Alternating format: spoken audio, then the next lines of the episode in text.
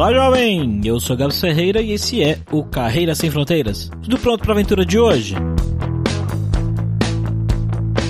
Viajar o mundo é uma ideia fantástica que eu acho que todo mundo já deve ter pensado pelo menos uma vez na vida. No episódio especial número 100 do Carreira Sem Fronteiras, a gente conversou com um casal que fez uma viagem pelo mundo. E não só isso. Cada cidade, país que eles passavam, eles gravaram clips com bandas locais. Mas como que eles se organizavam para fazer tudo isso? Porque eles não conheciam as bandas, nem os países e as cidades para que eles estavam indo. Imagine só a loucura desses dois. No final acabou se tornando um projeto lindo, um projeto incrível chamado A Volta ao Mundo em 80 clipes, extremamente inspirador, um trabalho muito, muito legal mesmo que eu tenho certeza que você, ouvinte, vai gostar. Bora embarcar nessa viagem com esse casal especial, então. esse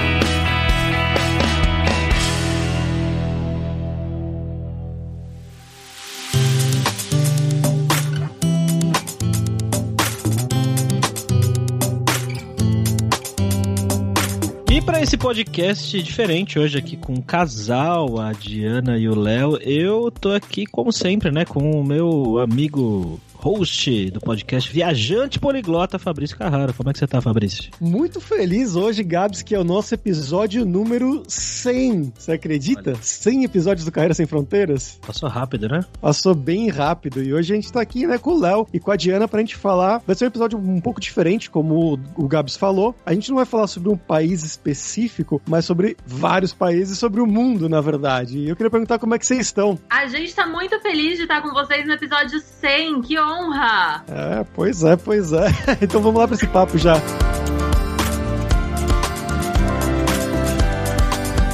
Bom, galera, como sempre, só o nosso jabazinho inicial aqui que o podcast Carreira Sem Fronteiras é oferecido pela Alura Língua, cursos online de idiomas, que eu, Fabrício Carraro, ajudei a desenvolver com métodos que eu utilizei e utilizo para aprender idiomas como francês, italiano, russo, polonês, grego, alemão e assim por diante. E lembre-se que o ouvinte do Carreira Sem Fronteiras tem 10% de desconto em todos os planos, para você estudar todos os níveis de inglês e espanhol com a gente pelo mesmo valor. Então vai lá em aluralingua.com.br barra promoção barra carreira e comece a estudar com a gente hoje mesmo.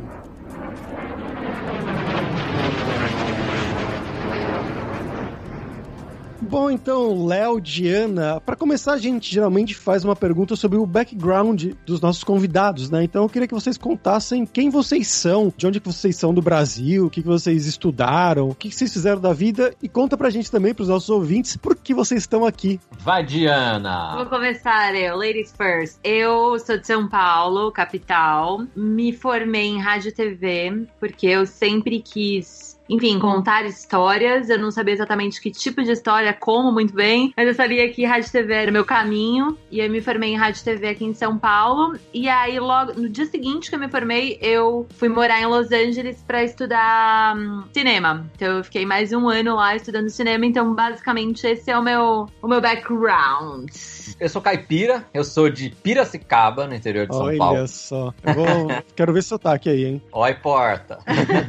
eu nasci em Piracicaba, como se diz. Eu nasci numa família com muitos artistas e desde muito cedo eu tento retratar o mundo com minha câmera. Às vezes foi uma câmera daquelas automáticas de filme, depois foi o câmera mais semi-profissional, profissional, até câmera de vídeo. Então eu sempre gostei muito disso. Foi por isso que eu acabei me formando também, igual a Diana, em rádio e televisão. Eu me formei em Piracicaba mesmo, em rádio e TV. E aí, para seguir a carreira, eu vim para São Paulo. Em São Paulo, eu fiz um pouco de tudo até chegar na carreira de diretor, diretor que eu, na verdade, sou há 10 anos e de vários programas, de várias emissoras, até encontrar a Diana e a gente viver essa história que a gente vai contar aqui juntos. É, eu esqueci, eu nem falei, né, da minha maravilhosa carreira profissional também. Eu entrei em televisão e comecei a trabalhar em TV, fiz muitos reality shows, tipo A Fazenda, Aprendiz, Amazing Race. E aí eu, lá pelas tantas, encontrei o Léo. Isso foi quando que vocês se encontraram, vamos dizer assim? A gente se conheceu em 2012. Foi 2012. 2012 trabalhando num reality show na Record. Chamado A Fazenda. Uhum. Sim, sim, sim. É, Esse de gente. 2012, quem que tava? Não, então, você não sabe. Esse foi uma edição especial que chamava Fazenda de Verão. Foi o primeiro que o Rodrigo Faro apresentou e era só com anônimos. Era um pseudo Big Brother. Uhum, ok. Foi isso. E aí a gente se conheceu lá que o Léo era diretor e eu trabalhava na equipe de criação. Eu tenho um amigo que trabalhou por muitos anos na Fazenda, talvez vocês conheçam ele. William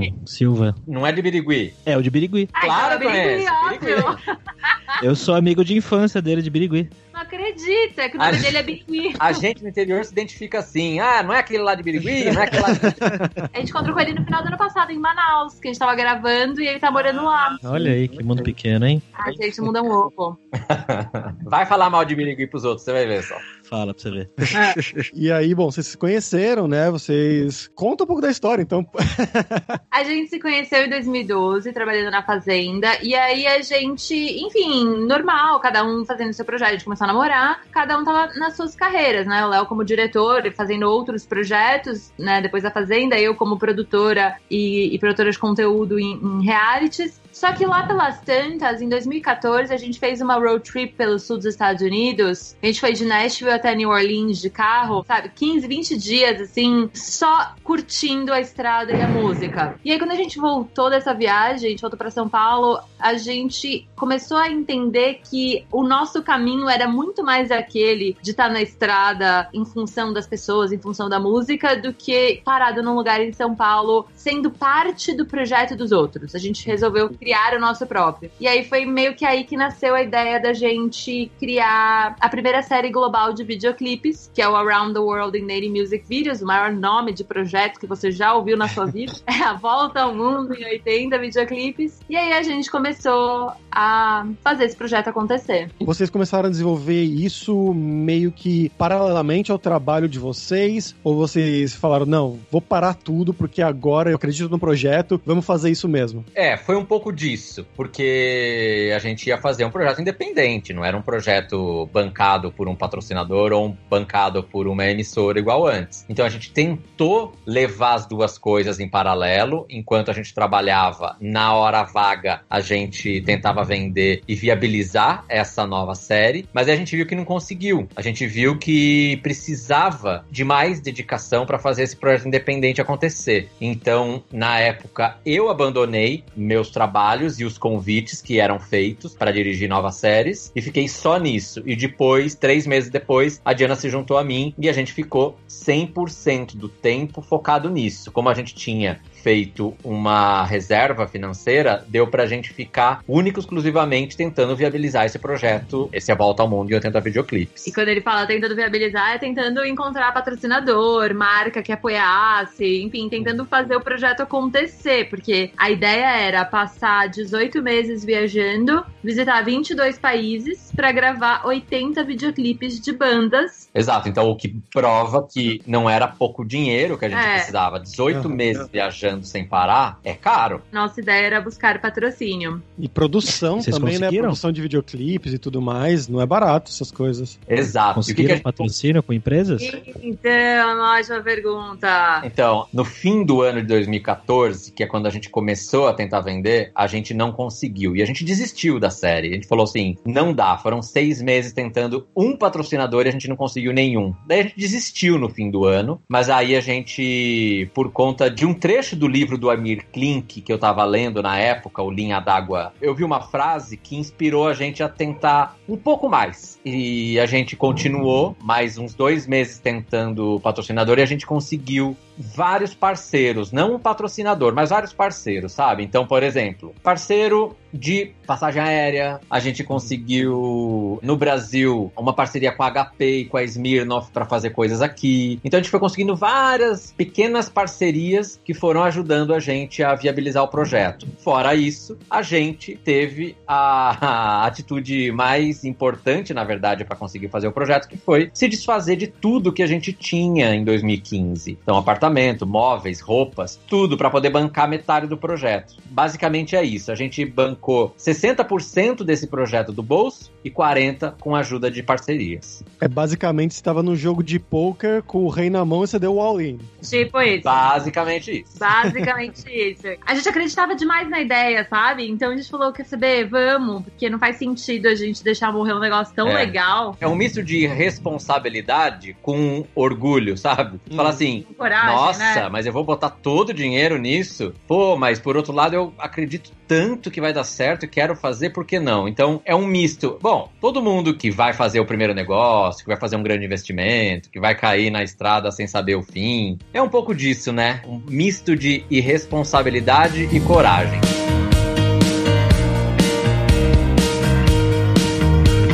Momento que vocês perceberam que vocês tinham, que vocês precisavam, né? Principalmente do lado financeiro aí. Qual que foi o primeiro passo? Vocês já falaram, não, então agora a gente vai pra tal lugar. Vocês tinham um plano certo de pra onde vocês iam? Foi meio na loucura? Como é que foi?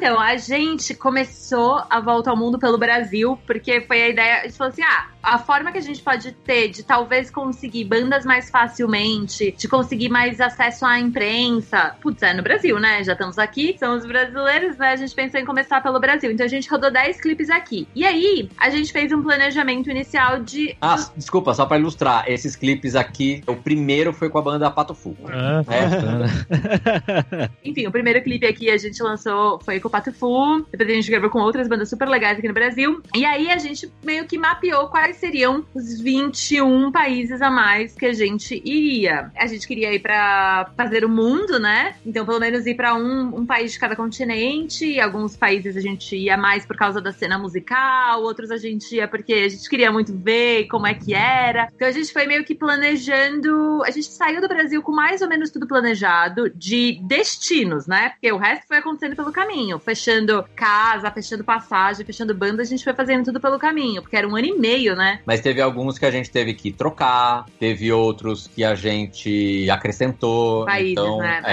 É. país. Isso aquelas- porque vocês falaram, puta, não, não vale mais a pena ir pra lá ou algum motivo. Eu vou dar dois exemplos. Um, Espanha. A gente queria muito ter ido para Espanha, era para ter sido o terceiro país do nosso projeto, mas a gente não conseguiu fechar nenhuma banda para filmar videoclipe lá. Não bateram as datas, as bandas não se interessaram em participar do projeto. Então, como a gente não tinha nenhuma banda para gravar, a gente resolveu não ir mais para Espanha. E um outro exemplo é Marrocos. Eu queria muito passar pelo Marrocos, só que lá a gente não achou nenhuma banda de rock e pop que interessasse pra gente, porque a gente tava buscando só bandas de rock e pop. E na nossa pesquisa a gente não achou ninguém muito legal. Por outro lado, a gente achou no Egito uma banda fantástica e a gente decidiu trocar Marrocos por Egito. Mas isso tudo assim, gente, tipo, duas semanas antes, três semanas antes. É. Era, era bem no. Ó, da Espanha, a gente ia pra Espanha, a gente desistiu de ir pra Espanha uma semana antes de ir pra Espanha. Caramba. Faz a listinha aí dos países que vocês visitaram, de cabeça.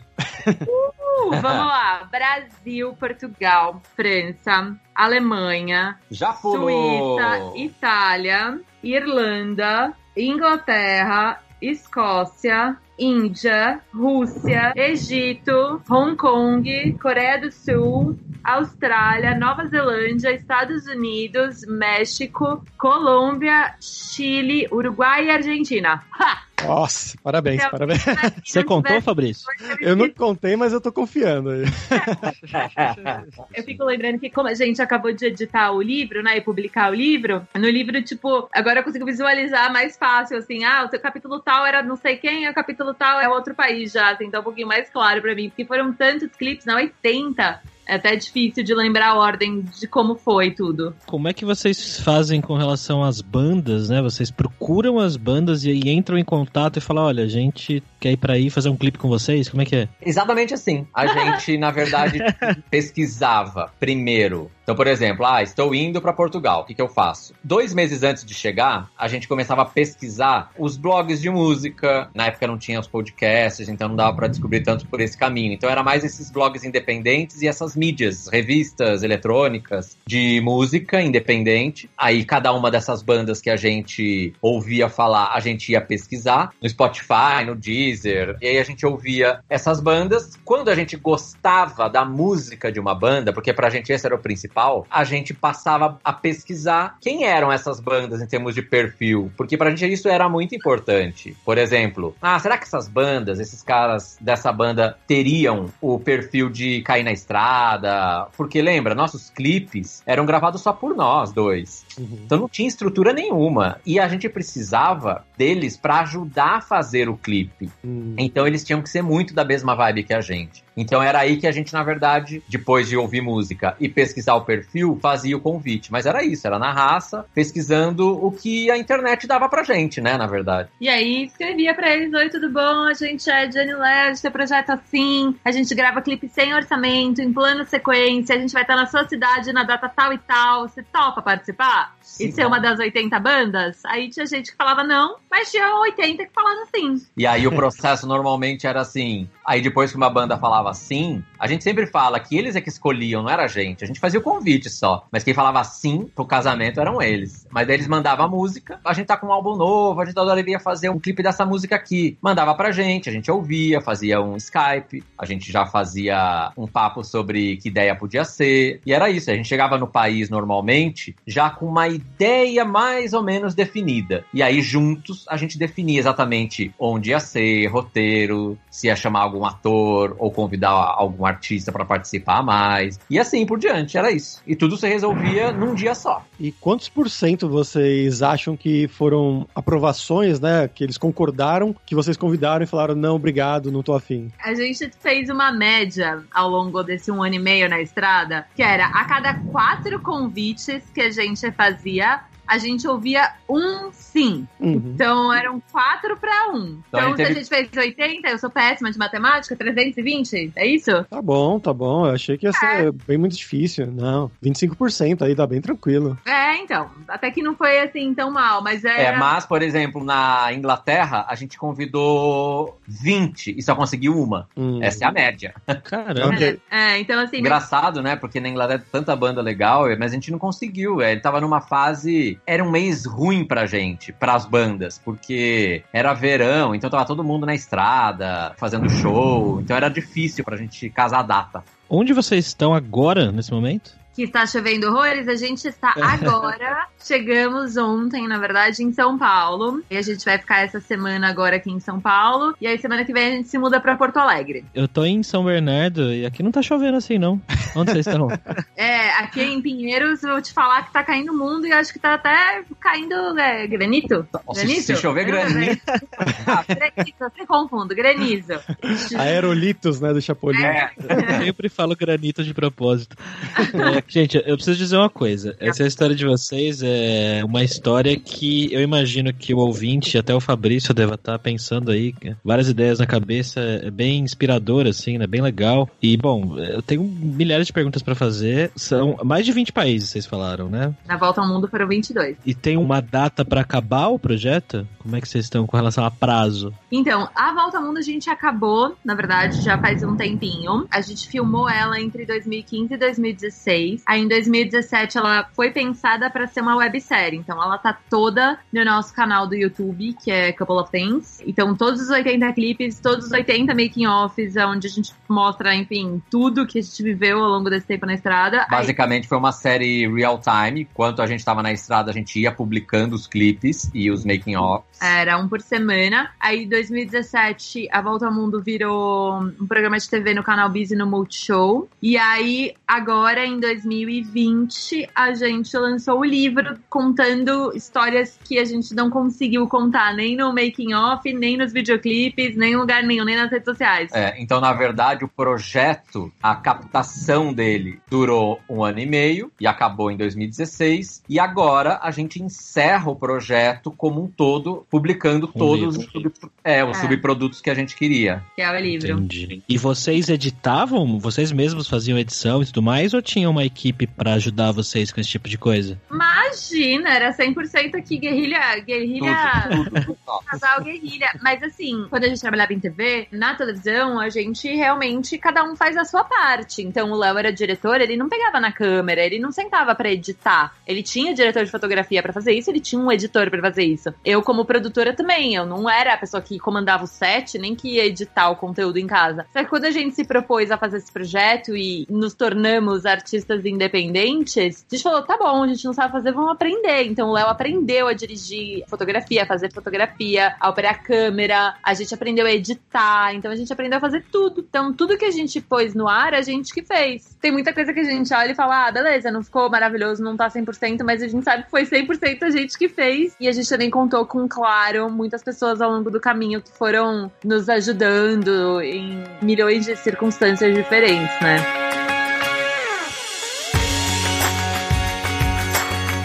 Fiquei curioso com uma parte da comunicação, né? Porque em 22 países, bom, tem vários países aí que falam inglês, que falam espanhol, mas tem países que não são tão fáceis assim, né? Então vocês precisaram de algum intérprete ou foi tudo, as pessoas falavam inglês, vocês falavam inglês mesmo? Olha, a gente teve alguns países que a gente teve um pouquinho mais de dificuldade, mas a gente teve muita sorte, na real. Então, assim, no Egito, a gente teve sorte de que a manager da banda que a gente gravou falava muito bem inglês. Então, ela era nossa tradutora quando a gente tinha problemas, enfim, com a banda. Na Rússia, que também a gente foi bem difícil no quesito achar pessoas que falassem inglês fluente, a gente também teve muita sorte porque a gente contou com a colaboração dos produtores russos que falavam inglês muito bem e salvaram a gente lá em todos os nossos perrengues. Agora, o pior lugar mesmo, assim, que foi mais difícil pra gente, eu acho que foi na Coreia do Sul, em Seul, que a gente ficou um mês lá, a gente gravou quatro clipes, muita gente lá não falava inglês, mas assim, uma das bandas especificamente, ninguém da banda, nem o time deles de managers, ninguém falava inglês. Então, eles levavam pra cima e pra baixo uma tradutora, uma intérprete, Que também não que falava também inglês. não falava inglês. e Que ótimo trabalho.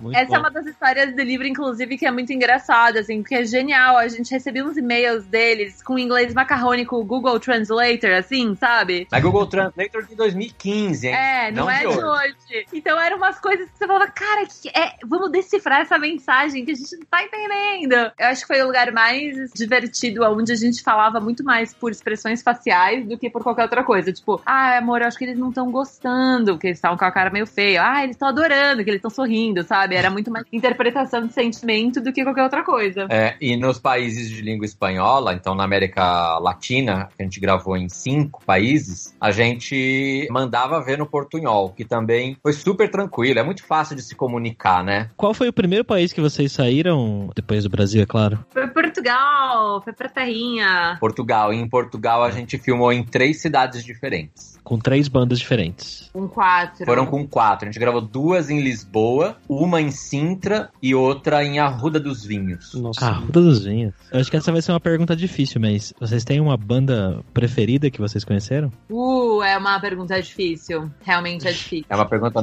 não é uma pergunta difícil, é uma pergunta sacana essa aí.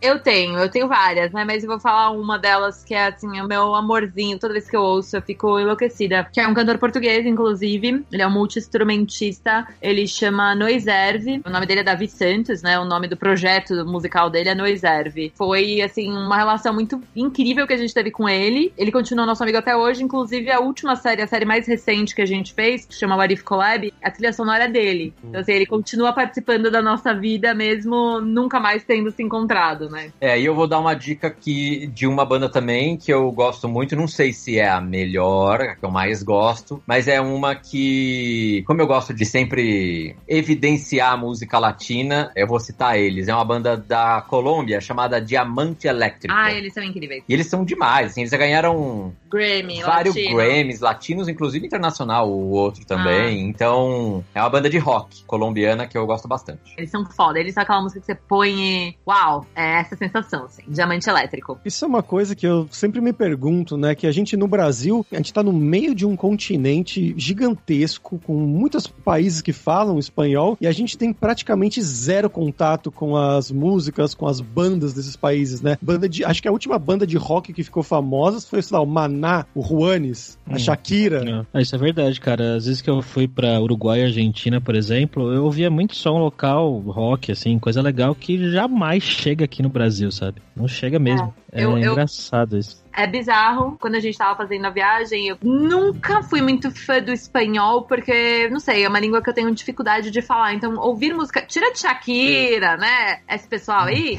as músicas, as musas teen, eu não ouvia nada de espanhol. E aí, quando a gente começou a adentrar a América Latina e eu comecei a escutar as músicas, as bandas, falei, gente, por que isso não chega no Brasil? Porque é muita mão ser periné, diamante elétrico, molotov, Los Românticos de Zacatecas, que é uma banda incrível do México. Enfim, tem tanta coisa legal que existe aí que a gente não, não ouve. Puxando de volta agora, né, pra essas bandas que vocês realmente fizeram, os clipes e tudo mais, o projeto aí de vocês, eu queria saber como é que foi o feedback deles depois que eles viram os clipes. Teve algum que marcou muito, assim, não pela banda em si, mas pelo clipe que eles gostaram muito, ou que vocês gostaram muito? Ah, tem, tem vários. E, inclusive, tem boas experiências, tem experiências também não tão legais. Por exemplo, teve uma banda na Colômbia que a gente gravou que o resultado que a gente teve do clipe não foi tão satisfatório, sabe? A gente não gostou, nem a banda gostou. E às vezes acontece, é complicado. A gente não tinha durante o projeto toda a infraestrutura que a gente gostaria de ter. Então a gente tentava fazer o melhor que pudesse fazer de acordo com o que tinha. Então teve nesse caso que o clipe a gente concordou mutualmente e falar, cara, não vai pro ar esse clipe, e não vai pro- e não foi pro ar. Porque a gente não conseguiu fazer tão legal igual a gente queria. Mas teve outros exemplos que eu acho que e isso é o mais legal. A gente tem muito mais exemplos bem-sucedidos do que esses. Então teve, por exemplo, em Portugal, uma das bandas que a gente gravou lá, chamada Linda Martini, a gente tava chegando em Portugal, eles nem música tinham pra ser gravado um clipe. Eles gravaram uma música original pra gente gravar o clipe. Eles lançaram como um single exclusivo. A gente gravou esse clipe e eles adoram esse clipe. Esse clipe foi até ao ar na televisão lá, então é um clipe que todo mundo tem bastante carinho. E tem vários outros também, vários outros exemplos assim que foram muito bem sucedidos. Mas, gente, eu tô dando uma olhada no canal aqui agora, enquanto vocês estão falando, né, nos vídeos, e tem clipes, e um dos muito diferente dos outros, obviamente, né? Mas eu tô pensando aqui, eu não sou do audiovisual que nem vocês, mas minha esposa é, minha irmã é, eu tô sempre próximo de pessoas que fazem então eu tenho um conhecimento razoável. E eu tô pensando no processo de criação. Como que vocês viam os lugares pra gravar e qual que vai ser a história do clipe? Era tudo decidido na hora? Você já tinha algumas ideias? Porque tem lugar aqui que é lugar fechado, né? Tem que pensar em locação e tal. Não sei como que vocês faziam isso, gente. Nossa, variava muito, assim, porque a gente se inspira muito nas bandas pra criar. Então, a gente tinha sempre uma conversa com a banda, mesmo que por Skype, mesmo que por e-mail, muitas vezes, pra entender o que, que eles queriam, né? Tipo, ah, essa música aqui, ela tem um sentimento pra gente que ela precisa ser feita à noite, e a gente quer dançarinos, porque a gente acha que tem que ser com dança. E aí a gente pegava essas informações deles e criava ideias várias, muitas vezes a gente pensava em duas, três, quatro ideias, fazia um mood board assim, uma apresentaçãozinha com o que a gente achava, com uma sinopse do que a gente achava que poderia ser a ideia, a história e mandava pra eles. E aí eles vinham com feedback, tipo, ah, a gente gosta disso, a gente gosta daquilo, gostamos dessa ideia. É, mas lembrando que quando a Diana fala que a banda queria isso ou queria aquilo, na verdade a banda sugeria, porque os clipes eram todos feitos a quatro mãos mesmo. Então a gente sempre criava e tinha ideias, e trocava com eles e a gente chegava junto no resultado. Então, como eu falei antes, a ideia era chegar no país com essa ideia mais ou menos fechada. Ah, então vai ser o cantor andando na praia e fazendo isso. Então a gente chegava nisso. E aí lá no país, chegando na cidade que a gente ia filmar, a gente se juntava com a banda e a gente ia, eles ajudavam a gente a produzir o lugar, a produzir as roupas, a produzir os objetos de cena. Por isso era tão difícil, na verdade. Tem algum clipe que você tá passando aí o olho? Fala ele qual que é aí que eu te falo. Tô dando uma olhada aqui no do Bideobaldi. Tá. Fazer a pé, eu vi um na praia também, que era o cara andando em direção à câmera. Posso dar um exemplo aqui que eu acho que pode um ser exemplo. muito legal? Na Irlanda, a gente gravou com cinco bandas. Só que, dois dias antes da gente sair de Dublin, uma banda escreveu pra gente, que é essa quinta banda, falou assim: gente, eu vi matéria de vocês aqui no jornal, eu vi que vocês gravaram com várias bandas que fazem parte da mesma cena de música que nós. A gente queria participar do projeto. Caramba, era a primeira vez que uma banda escreveu pra gente falando assim: ah, quero participar do projeto. E era uma banda foda, uma banda famosa de lá. E era uma banda grande. E aí a gente falou assim: cara, primeiro vamos escutar. Daí a gente escutou a banda, entendeu quem eles eram e a gente adorou. A gente adorou o perfil deles. Só que a gente ia embora dois dias depois. Falou assim: caramba, o que a gente faz? E aí a gente ouviu a música, falou assim: vamos tentar fazer, bora. A gente, em uma hora, ouviu a música e teve a ideia de fazer um clipe muito simples pela locação, mas muito complexo pelos objetos de cena. A ideia era a vocalista andando numa praia em Dublin. Não é tão difícil de achar lugares iguais aos que a gente queria. A gente foi até um pouquinho mais longe de Dublin, achar essa praia. Mas a questão era, não era tão simples assim. Era um monte de espelho fincado na areia, sei lá, uns 10 espelhos fincados na areia. E essa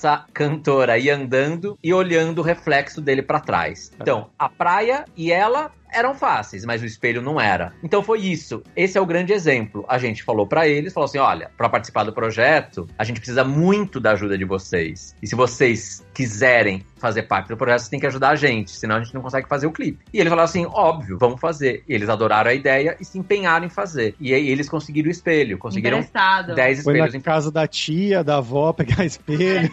Eles acharam uma loja que emprestavam, assim, Eles- foi é. muito... Foi demais, assim. Mas é isso, assim. Pra gente que tá indo pra um lugar que a gente nunca foi, seria muito complexo conseguir espelho, conseguir figurino, conseguir alocação. Essa é a chave do nosso projeto. A Volta ao Mundo em 80 Videoclipes era baseado na colaboração. Quando a gente convidava uma banda, não era assim, ô, quer um clipe aí? Não, era, ô, Quer um clipe aí? É assim que vai funcionar, ó. O projeto é uma grande experiência, um laboratório de criação, de colaboração. Então, quando a banda entendia isso, é que ele falava sim ou não pra participar, porque era muita responsabilidade, né? Então, para a banda falar sim, ela fala assim: opa, é sim, mas a gente vai ter que trabalhar com os caras lá, vambora, vambora. Então, por isso que também a gente recebeu muito não. É, eu acho que, deixa eu só deixar claro, que todos os clipes que a gente fazia, a gente não tinha orçamento, a banda não pagava a gente, a gente não pagava a banda. Era realmente assim, vocês querem entrar nessa de mãos dadas com a gente e passar perrengue junto? Queremos, então vamos criar junto o melhor que a gente pode fazer. É. E tem uma coisa também que, assim, quando a gente trabalha numa produção profissional com orçamento, seja com patrocínio de uma marca, seja uma produção que é bancada por alguma emissora, a ideia sempre é você falar assim, né? Não, a gente tem que fazer o melhor, a gente tem que construir o set perfeito, achar a locação perfeita, ter o figurino perfeito, que tudo tem que ser impecável. Na nossa série, a gente inverte um pouco esse conceito e é com o que a gente tem, qual é o melhor que a gente pode fazer. Por isso que as coisas funcionavam, sabe? A gente não. Ah, a gente adoraria ter uma praia com vários coqueiros. Tá, mas a gente não achou a praia com vários coqueiros. A gente achou uma praia sem coqueiro nenhum. O que, que a gente pode fazer ali melhor possível pra fazer essa ideia acontecer? E era isso que a gente fazia. Eu acho que essas experiências, não é que a gente saiu, o primeiro clipe a gente já tinha esse entendimento, mas a gente foi aprendendo a olhar para as coisas e se adaptar e a entender que na vida, não só no nosso projeto, na vida, o caminho que tem na nossa frente não necessariamente é o caminho ideal, mas às vezes a gente consegue transformar ele, né? Depende de como você enxerga. Então, muitas vezes a gente ia para umas locações que a banda falava assim: putz, meu, a gente só tem esse lugar. É o único lugar que a gente conseguiu. E a gente olhava e falava: cara, esse lugar realmente ele é zero ideal porque a gente tá pensando. Vamos tentar rever, vamos tentar repensar como que a gente pode melhor usufruir do espaço que a gente tem para contar a história que a gente quer. Foram várias ideias, gente, que a gente teve só por causa da única locação que tinha. E teve, por exemplo, um- até um clipe nos Estados Unidos que a banda falou assim: Eu tenho aqui o meu irmão, o irmão do guitarrista, era campeão mundial de pular corda. Existe isso. Nossa, Existe como isso. assim? É, o cara Existe. falou assim: Ah, e essa música que a gente tem, a gente acha que combina muito com essa vibe. E a gente criou uma ideia de clipe pra fazer com esse cara, entendeu? Então, às vezes, a inspiração de uma ideia vinha de coisas desse tipo, de coisas que a gente já tinha certo de ter.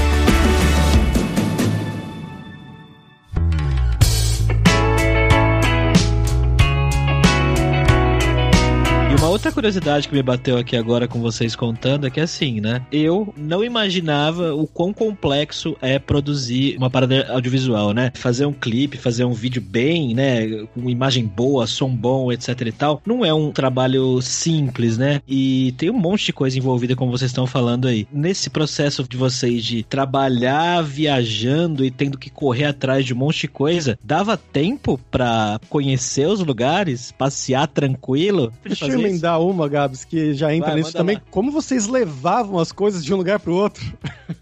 Ok. A gente passou um ano e meio viajando, cada um com uma mala de 23 quilos, uma mochila nas costas e uma malinha de mão. O nosso equipamento foi pensado para isso, então a gente também trabalha com tudo que pode nos oferecer o melhor resultado, porém que não nos traga problema e que caiba na mala. Então a gente tem uma câmera para gravar os videoclipes, um estabilizador para os clipes, cada um tem seu computador. Eu gravo os making offs na volta ao mundo, eu gravava só com iPhone, apenas com iPhone e uma caixinha de som. Era isso que a É. gente levava. Por isso que a gente, a gente é bem portátil o nosso equipamento. E sobre curtir os lugares, essa eu acho que é uma das partes mais lindas dessa história toda, porque a gente não tinha tempo de visitar pontos turísticos, de ir em museu, de curtir a cidade. A gente dá pra contar nas duas mãos, assim, a quantidade de dias de folga, né, de day offs que a gente se deu, porque realmente a gente precisava, porque não dava tempo. Mas o que era mais lindo é que, como a gente estava sempre em contato com as bandas e os artistas, quem nos mostrava a cultura e os lugares mais legais, os restaurantes e os passeios e o que seja, eram as bandas. Então muitas vezes a gente falava, ah, vamos visitar, por exemplo, com o, o Davi, o Noiserve, em Portugal. Ele falou, ah, eu quero gravar, eu acho que vai ser legal a gente gravar embaixo da ponte 25 de abril, que é tipo a,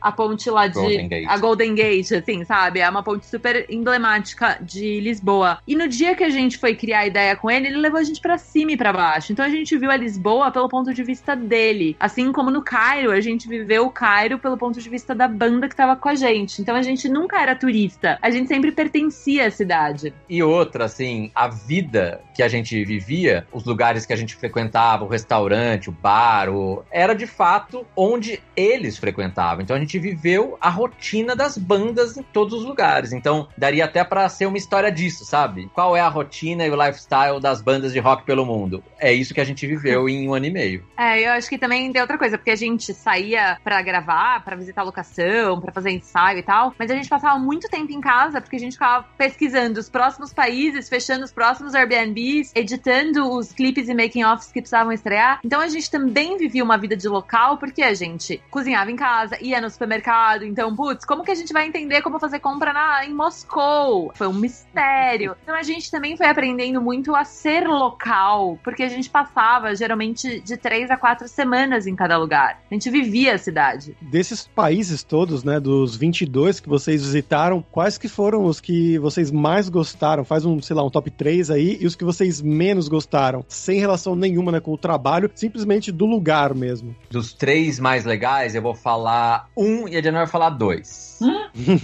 Os três mais legais, um que a gente sempre fala é Seul. Foi uma grande descoberta, assim. A gente se sentiu muito bem, muito seguro. Apesar de ter muita gente, ser uma cidade gigantesca, a gente conseguiu viver sem essa neura que às vezes uma cidade muito grande, muito caótica traz. Os parques foram ótimos. A gente acabou passando uma semana a mais em Seul, sem precisar passar. E a gente descobriu até mais da cidade por causa disso. Gostamos das pessoas, da, Da com- comida. da- é, da comida. Comida faz o lugar, né? Comida faz o lugar. Então, Seul é um dos três e os outros dois. É, eu vou falar os meus, ok? Eu acho que talvez o Léo falaria diferente, mas pra mim é Melbourne, na Austrália. Apaixonada pela cidade, pelo lifestyle, pelas pessoas, pela qualidade de vida. Eu sou louca pela cidade do México. Cidade do Olha só. México, é, nossa, a cidade do México me pegou assim, pegou meu coraçãozinho. Melhor comida, uma das melhores comidas do mundo pra mim é a comida mexicana, pra gente, né? E a gente viveu muito bem lá. Comida e as pessoas fazem É, o lugar. é. Então, assim, na cidade do México a gente tinha comidas incríveis, tudo lá. As pessoas lá foram incríveis, desde, sei lá, do porteiro do prédio até a banda de rock mais famosa do México, sabe? Todo mundo. É, a e comida dois- mexicana é a mesma comida mexicana que a gente tem no Brasil ou não? Não,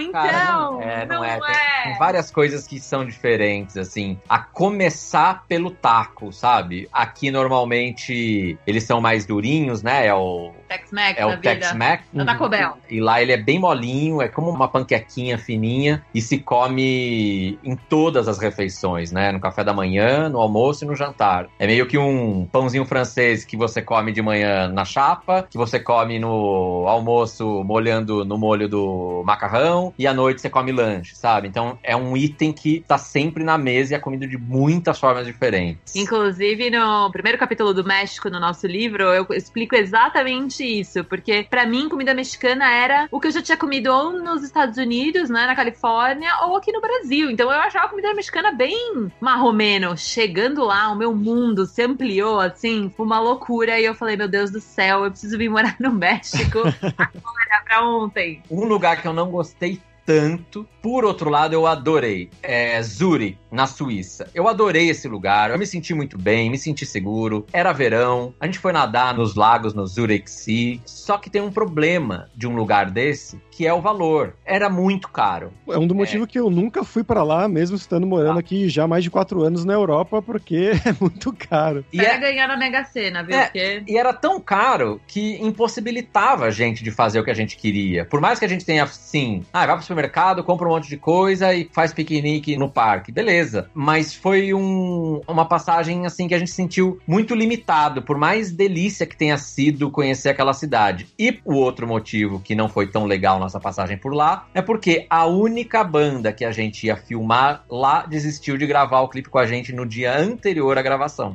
É, então, não foram boas experiências. E pra mim, assim, uma cidade. É uma cidade, tá? Não é o país. Que eu não. Se eu não gostei, não me senti bem, é Santiago. Não é uma cidade que pegou meu coraçãozinho, não. A gente foi no inverno, a gente teve um monte de problemas lá. A comida não é. E também a gente tava vindo assim, a gente tava vindo da Colômbia. Colômbia é uma fartura de frutas e legumes e coisas suculentas e tal. Então a gente chegou no Chile, a comida pra gente fez muita diferença, assim, não ser tão gostosa pra mim, né? Posso falar por mim. mais ainda. E outra coisa que eu acho que a nossa passagem por Santiago também não foi tão legal é que a gente ficou no centro. Estava uma época em que tá aquele turismo predatório muito presente, sabe? Então sai na rua, vem gente vendendo não sei o que lá, vem gente falar pra, ah, vem aqui no restaurante. E isso não tinha acontecido com a gente ainda durante o projeto inteiro. E a gente achou um pouco invasivo, a gente não se sentiu tão bem. Não casou, não foi uma época boa, não foi o lugar perfeito que a gente É, morou. a gente- Mas eu já tinha ido antes pra Santiago e tinha adorado. Mas foi uma experiência realmente chata que a É, gente teve. A gente até encontrou com amigos lá e no dia que a gente encontrou com esses amigos, roubaram os equipamentos dos nossos amigos. Enfim, tipo, não foi uma experiência agradável. A gente já voltou pra Santiago depois disso, mas eu continuo. O Chile tem coisas muito mais incríveis pra mim do que só Santiago, assim, né? Atacama, enfim, o sul do Chile e muitos outros lugares. No livro a gente conta exatamente essa história. Então, quem for ler o livro vai entender por que, que eu tive um grande impasse com Santiago.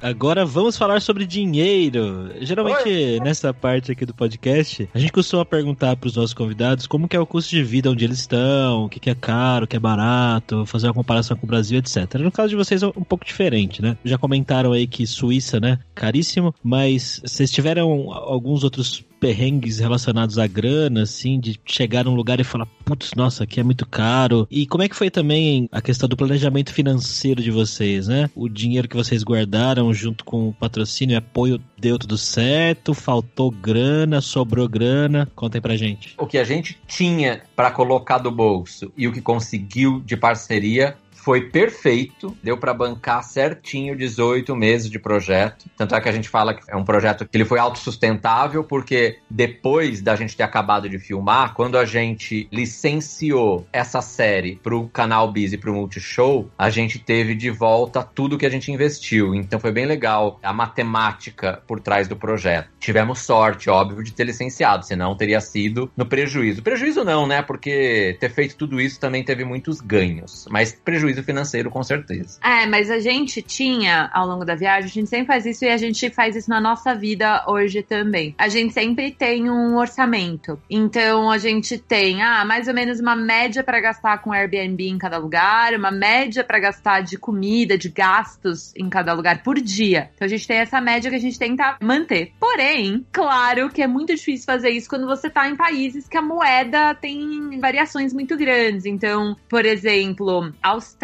Austrália é muito. Melbourne é muito caro. O valor da moeda comparado com o real é muito caro. Então, assim, para pegar um trem lá, um metrô, né? Para pegar o transporte público, que é incrível, se paga muito. Só que quando você ganha em dólar australiano, é diferente, né? Para eles é caro, mas não é tão caro porque eles recebem mais. A conta deles fecha. Mas se você ganha em real e paga em dólar australiano, é um rim. Uhum. Mas, por exemplo, Melbourne eu achei extremamente cara. É, e cidades caras, a gente fazia o quê? Como a gente tinha esse teto de gastos, que não lembro agora se era 100 dólares por dia para pagar por tudo. Eu não lembro se era 100 ou 150 dólares por dia agora. Mas isso há quatro anos atrás, né? Então o dólar era mais baixo do que ele tá hoje. É, mas quando a gente pegava um lugar que tinha um custo de vida maior, aí a gente fazia alguns sacrifícios. Então, por exemplo, ah, não sair para comer fora, então só comer no supermercado, só comer comida comprada no supermercado, ou a gente está num país muito caro, mas a gente quer sair, como foi em Melbourne. Ah, mas então a gente compensa no país seguinte que a gente for, que for mais barato, a gente só come em casa. Enfim, a gente tentava fazer um pouco esse equilíbrio. Mas, ó, outra cidade, enfim, super cara também é Seul. É super caro. E a gente ia driblando, né? Porque a gente queria muito experimentar tudo que tinha lá, porque tinha umas comidas muito diferentes. E aí a gente descobriu com as bandas e com os amigos que a gente fez lá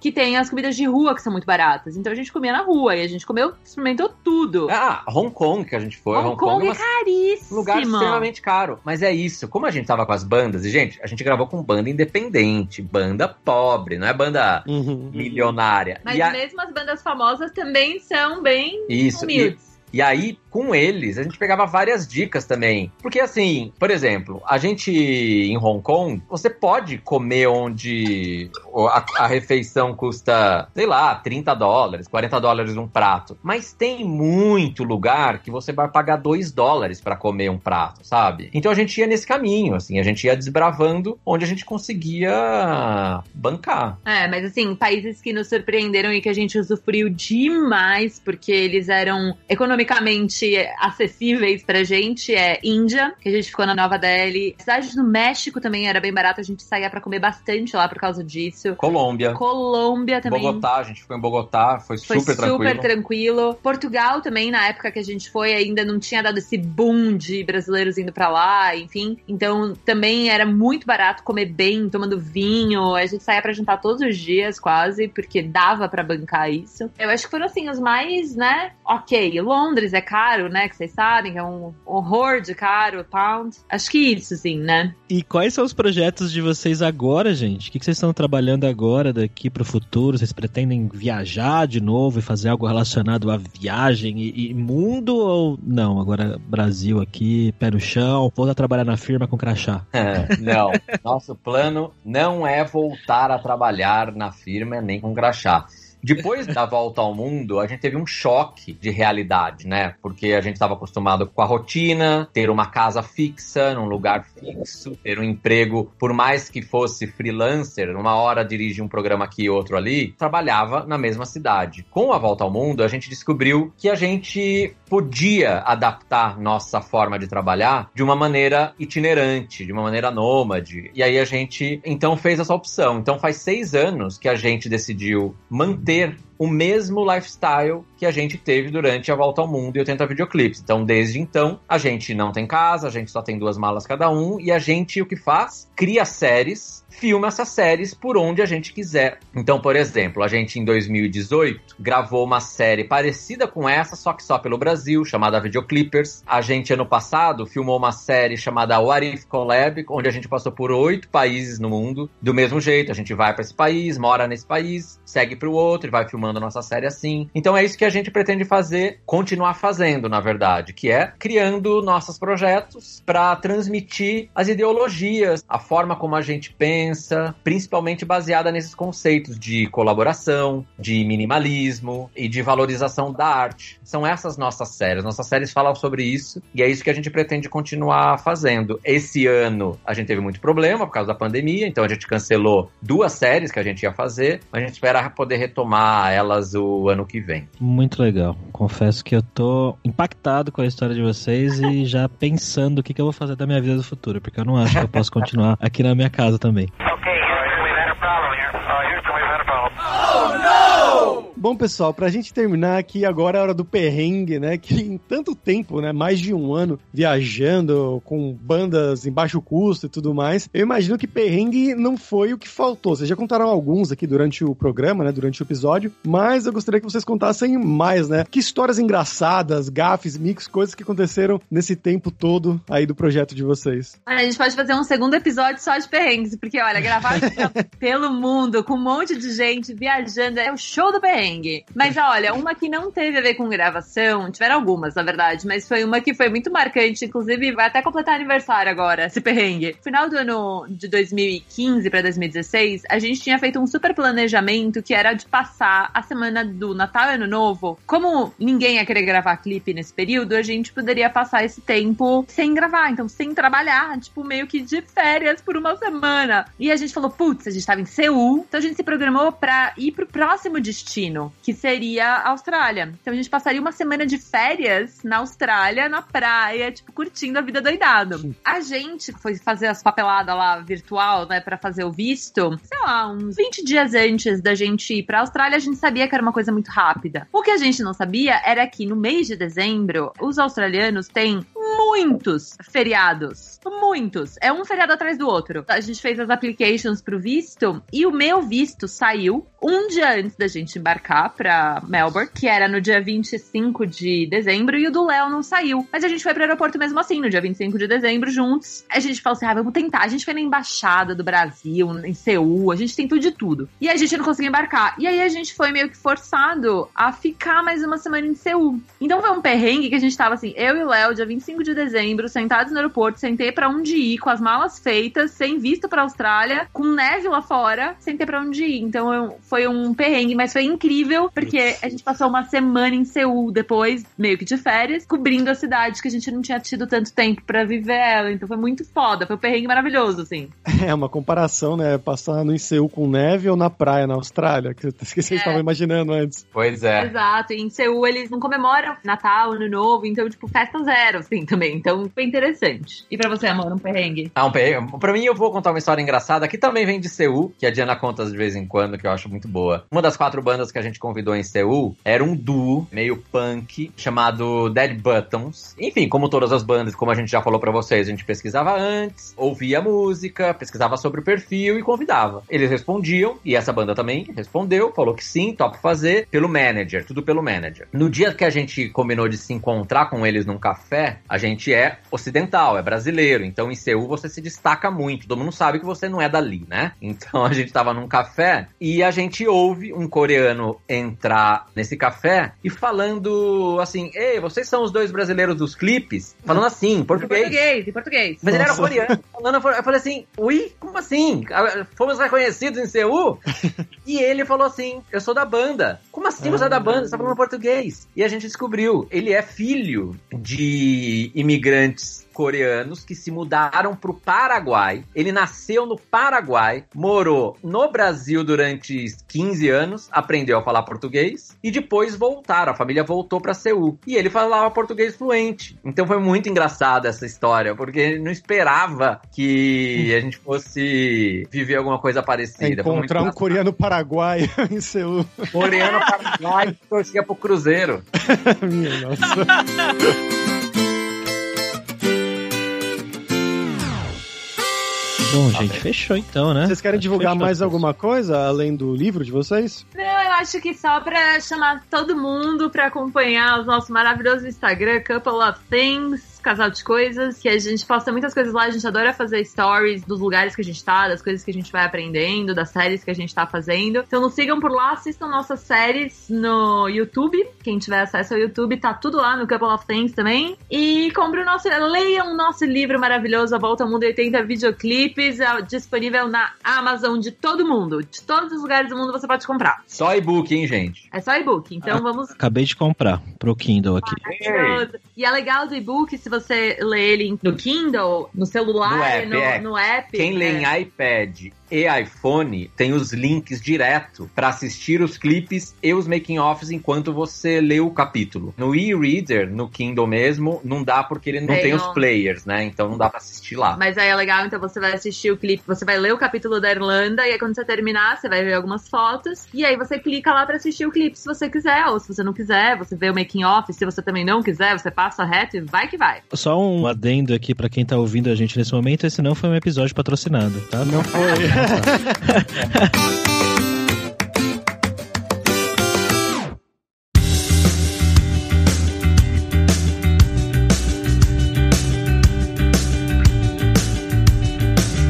Caramba, Fabrício, 100 episódios, hein, cara? Quem diria? Já há quase dois anos, né? Um por semana? Quase dois anos aqui gravando juntos. Eu me lembro que eu tava trabalhando lá na Kaelon um dia tarde, né? E o Paulo me chamou na recepção e falou: Cara, tem uma ideia pra você aqui. Tô pensando em fazer um podcast novo pra falar sobre profissionais que trabalham no exterior. E aí você vai gravar com o Fabrício. Aí eu falei: Putz, Fabrício, mas eu nem conheço o Fabrício direito. Vai ser meio esquisito gravar com o cara que eu conversei uma vez na vida, né? Eu tive uma sensação parecida também, porque eu não sabia como que ia funcionar quando a gente começou. Até a ideia, né, do projeto de como ia funcionar. Eu falei, mas quem é o Gabs, afinal? e eu lembro que você fez uma versão que você gravou e você editou um piloto. Eu lembro que ficou bem estranho, cara, porque eu digo comparado com o que é hoje. Eu lembro que era uma música, eu tô tentando lembrar como que era a música agora. Ah, era qualquer É. música aleatória que a gente pegou tipo, grátis no YouTube. Foi uma mega edição tosca, assim, porque é óbvio, eu não tenho o mesmo nível de edição que os nossos queridos, amados editores aí da Radiofobia, né? Então, um agradecimento aí pra eles, o Jeff, o Lucas, que estão nessa empreitada aí com a gente desde sempre, né? E agradecer também a você, ouvinte aqui do podcast, que a gente raramente conversa fora aqui do podcast, né? Mas eu sei que a gente tem ouvintes bem engajados lá no grupo do Facebook. O pessoal sempre curte que a gente posta, sempre comenta. É bem legal. Eu queria até pedir pra você, né, ouvinte, se puder, você que curte o nosso trabalho aqui, aproveitar e indicar esse episódio pra alguém que acha que vai curtir, né? Porque hoje em dia o podcast funciona muito dessa forma orgânica, né? Indicação pra uma pessoa ou outra. Quanto mais gente ouvindo a gente, melhor. Você ajuda o nosso trabalho aqui e ajuda a gente a crescer cada vez mais. Sim, sim. Não, e quem diria que um pequeno garoto da ABC Paulista ia virar podcaster e um pequeno garoto de Birigui. que mora no ABC Paulista. Virar podcaster. Ó, legal, cara. Fico muito feliz aí com essa parceria nossa, esse projeto. E acho que, que venham mais histórias, né? Mais 100 É, histórias. sim. Venham mais 100.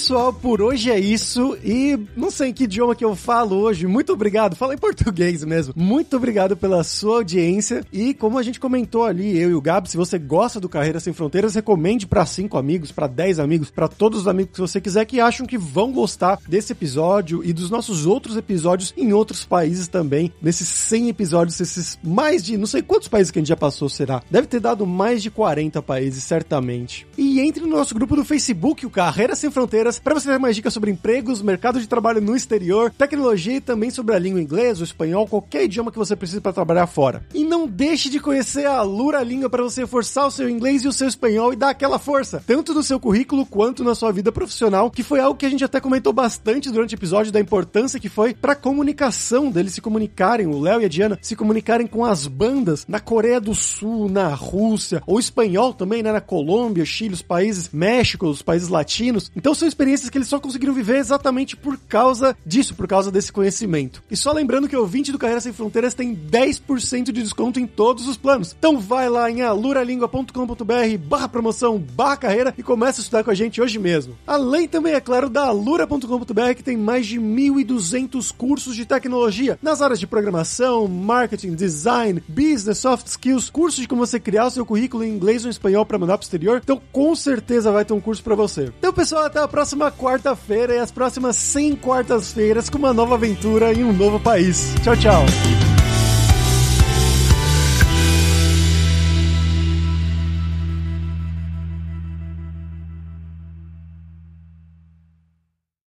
Este podcast foi editado por Radiofobia, podcast e multimídia.